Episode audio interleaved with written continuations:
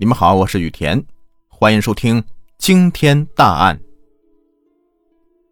一九六三年十一月二十二日，张家口，居住在张家口桥东区宝善街三十一号的矿机厂财务股出纳会计李阳，起床以后啊，边吃饭边对丈夫说：“啊，今天是旧历十七，是我的生日，你和孩子得给我祝寿啊，还得给我做好吃的。”丈夫温情的笑道：“既然你想吃好吃的，那我给你做面条吃。”吃完饭以后，他就上班去了。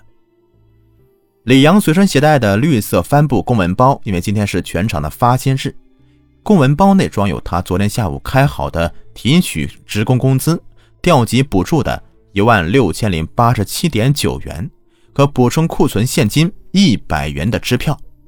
上午必须啊。把这笔钱提回到厂内，分发给各个部门的呃统计员和等待购买物品的供销股业务员。九点钟，李阳的丈夫在去单位联系业务后啊，赶回家来动手和面。李阳到附近的肉铺买回三角钱的猪肉，丢给丈夫说：“你先做饭，我到银行去取款，十点钟一定回来。”随后拎起桌上的公文包和黄色手提包，急忙的骑车出了家门。十点钟，面和卤子按时出锅了，李阳却没有回来。李阳丈夫想，大概银行取款人多吧。又是半小时过去了，仍旧不见妻子回来，便给厂子里面打电话询问，但得到的答案是：我们也正在等他嘞。十一点四十分，厂出纳员、人事股和行政股的同志们来到李阳家里，同李阳的丈夫一块到了解放街银行，才惊悉李阳已于十点钟提款离去。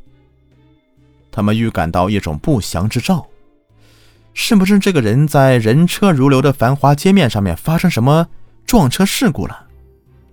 然而，桥东医院没有，交通队没有，附近各个。啊，这个车行车铺也没有，所有能想到李阳可能去的地方啊，都是没有。他们意识到一个无法相信的事实：李阳失踪了。身携巨款的李阳，光天化日之下失踪了。二十二日十二点二十分，市公安局值班室突然响起了急促的电话铃声。作为重大的案件。市公安局领导同志当即向市委、市政府和地区行署公安处做了汇报，并组织指挥全市公安干警控制车站、要道，寻找李阳的下落。下午，市公安局组织动员了数百名干警、解放军、工人，在厂内外开展了调查、访问和查找。入夜的时候，大街小巷、车站。一切容易藏身匿迹的地方啊，全都纳入了侦查人员的视线。东方泛白干警们毫无倦意，继续进行着搜寻。然而，市局指挥部接到了来自各方的报告，都是一个字：无。人们就开始纳闷了：这李阳活不见人，死不见尸，究竟去哪儿了呢？市公安局会议室里。侦查员在探讨案情，桌子上有李阳的档案和他的现实表现材料、失踪前详细活动调查和银行的二十二日上午现金付出登记表，以及当时收集获取的一切有关证据。大家的认识逐步的统一到了一个图财害命的结论上，其依据是：第一。李阳夫妻感情较好，平时虽说有小争吵吧，但大多呢都是出于对孩子的管教问题上。第二，多年以来李阳工作比较顺利，思想情绪稳定。第三，案前无反常表现。第四，二十二日李阳到银行取款时，主动要求搭配三百元小面额票币、硬币，没有携款外逃的迹象。那么到底是何人作案呢？分析有以下情况：第一个，与李阳相识，关系密切；第二，掌握李阳每月二十二日到银行提款的时间和路线的；第三，有一定的身份或者相当的哄骗手段，足以取得李阳的信任；第四，有过抢劫、盗窃及其他经济犯罪前科而隐蔽下来的人。根据上述分析和二十二日上午十点零五分，有人看到一个戴蓝色呢子帽的大个子中年男人。骑车与李阳相随，由福寿横街向花园街南去的重要情况，确定这个中年男人呢为重大的嫌疑对象，同时将花园街派出所的辖区以及工业街北部一带划为犯罪分子的作案和隐居的重点地区。几天过去了，公安人员终于是了解到一条重要线索。案发前，有人曾几次见到李阳和一个不到四十岁的大个子男人相伴，从这个宣化大街走过去。这个男人方脸，身高一点七五米左右，身材魁梧。这个与二十二日上午十点零五分在福寿横街与李阳相随而行的那个男人的特征恰好相似。这个人极有可能就是案犯，他住的也是一定不会很远。那么。这个案犯他到底是谁呢？一切犯罪分子的脑壳上并没有勾勒着超乎常人的标记，更何况案件本身足以说明犯罪分子的凶残狡猾。对于公安人员来说，要侦破这桩一无发现作案现场，二无发现尸体的凶杀抢劫案，那是何等的艰难呢？领导小组决定。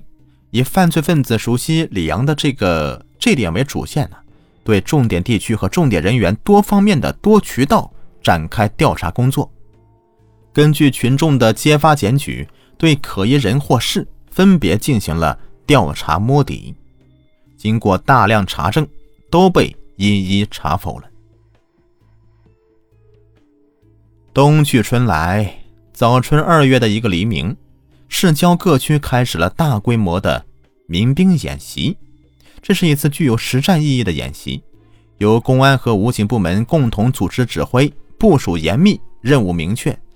呃，意在大地解冻之前，针对犯罪分子遗失抛尸的可能，再次进行全面的搜索。什么山洞啊、山沟啊、树林呐、墓窟啊、庙宇啊、空房、空井，无一遗漏。从南天门啊、菜市、东窑子、这个老鸭庄、榆林、口外东窑子，演习队伍呈环形，分九大区域，横进二十华里。结果还是一个字：否。为揭开李阳案件之谜，案发后两年多的时间里，公安干警和质保人员走遍了全国十多个省市自治区。查清查否了一批又一批的案件线索，挖出了数百个犯罪分子，消除了一大批的案件隐患。但是这个李阳案件仍旧是没有侦破，这个原因究竟是在哪里呀？针对这个问题啊，破案领导小组召开了总结分析会，大家归纳出两方面，就是说这个比较薄弱的环节，第一。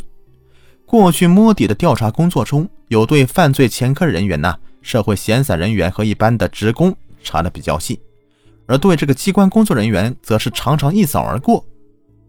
第二，以往对独门独户比较重视，但对住户多的呢大杂院是重视不够。对敌斗争的实践是一再说明了，必然性往往蕴藏在偶然之中，必须要打破习惯的框框。把工作深入下去，在经过了艰苦跋涉和一段曲折反复的历程之后啊，大家信心更足了，视野扩大了，力量重新的调整，侦破工作又开始向纵深发展。侦破方案重新的调整以后啊，公安干警又重新的振作起来。随着整个的破案工作的不断的深入。重点对象的包围圈呢是越缩越小。然而，就在这个关键时刻啊，一场史无前例的文化大革命就开始了。公安机关呢被他们视为最大的障碍，全盘否认了前十七年的公安工作。在那个黑云压城城欲摧的形势之下呀，社会上的沉渣泛起，向公安机关进行猖狂的反扑，这大批公安干警是惨遭迫害，特别是各级公安机关的这个领导无一幸免，一个个以黑线人物、流毒分子等莫须有的这个罪名被揪斗。哎呀，致使公安机关的正常秩序遭到了严重破坏，各项公安业务啊工作是无法开展。李阳案件呢，这个侦破工作从此就被拦腰斩断了。一九六八年，随着这个风波的过去啊，四代会李阳专案组就产生了。这个所谓的专案组啊，从一开始就通过搞李阳专案，把矛头直接对准了公安机关，打击陷害广大公安干警。特别是过去曾经参加过侦破李阳案件的领导和干警，全部被纳入了控制的对象，演出了一出出的丑剧。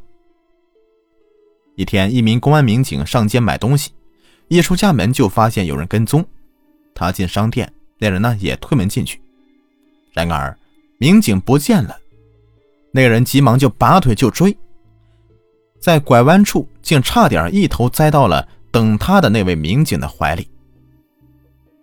一天夜里，一位公安干部家的灯熄灭了，一个黑影呢却探头探脑的出现在了院墙上。就在那个黑影向房檐啊摸索的当房屋里面是哗的一声，门开了。随着一声吆喝，黑影掉下墙来，上前一看呢，嘿，又是专案组的一个家伙。专案组几个别人就是利用这个手段，不知道跟踪多少名公安干警，有的干警家属也被跟踪，受到了审查抄家。项庄舞剑，意在沛公。专案组个别人呃技侦尽管是拙劣，但欲求达到把公安机关搞臭的目的啊，他们还是要在李阳案件上借题发挥，大做文章。正在专案组加紧策划的时候啊。劳改释放的女流氓陈某登台表演了。这个社会渣渣使用了全身的解数，编造出李阳案件是公安局干的这个谎言，作为觐见造反派的见面礼。由于他们的特殊需求，这个坏蛋的胡言乱语啊，却成了他们手中的秘密武器了。急欲以此置公安机关于死地。一时间呢，陈某成了专案组以功臣加冕的座上宾了。于是他又使出了笨拙的伎俩。他说道：“明天上午十点钟，公安局的谁谁谁在大众剧场要把这个李阳案件的赃款亲手交给我，到时候你们可以。”这个爆炸性的消息啊，像一剂强烈的吗啡，使他们兴奋的跳起来。第二天上午，大众剧场周围的每一个路口以及剧场里这里里外外啊都被控制起来。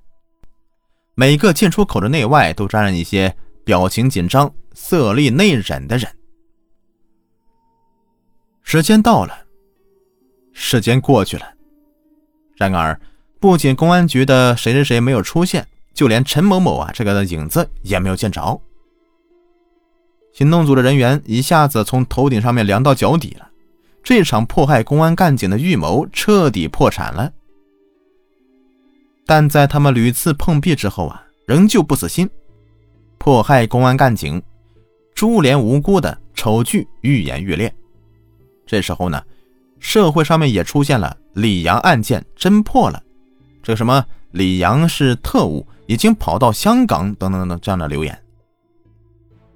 时间很快到了改革开放以后了，就是一九八四年的六月十四日下午六点许，东河沿改造居民住宅区的基地上，正在挖掘地基的包工队三名民工，遇到了一块厚度异常的水泥地面。当用力砸开地面以后啊，第一敲下去，就挖出了一只带着脚骨的皮鞋。接着又挖几锹。又挖出一颗带着长发的颅骨，我的个妈呀！尸骨！民工们是惊奇的呼喊着，立刻招来一群围观的人们。不要再挖了！随着一声厉喝，一位身板壮实的五十多岁的老大娘挤上前来，她就是本街道的治保主任刘凤珍。她看到了民工们不以为然，便严厉的说道：“再不停下来，公安局派出所来追究了，一切由你们负责。”此时，这个二十一年前曾同公安干警和其他治保干部为查破李阳案件奋战了无数个日日夜夜的街道居民组长，脑子里面闪现出一个问号：这个尸骨会不会是李阳呢？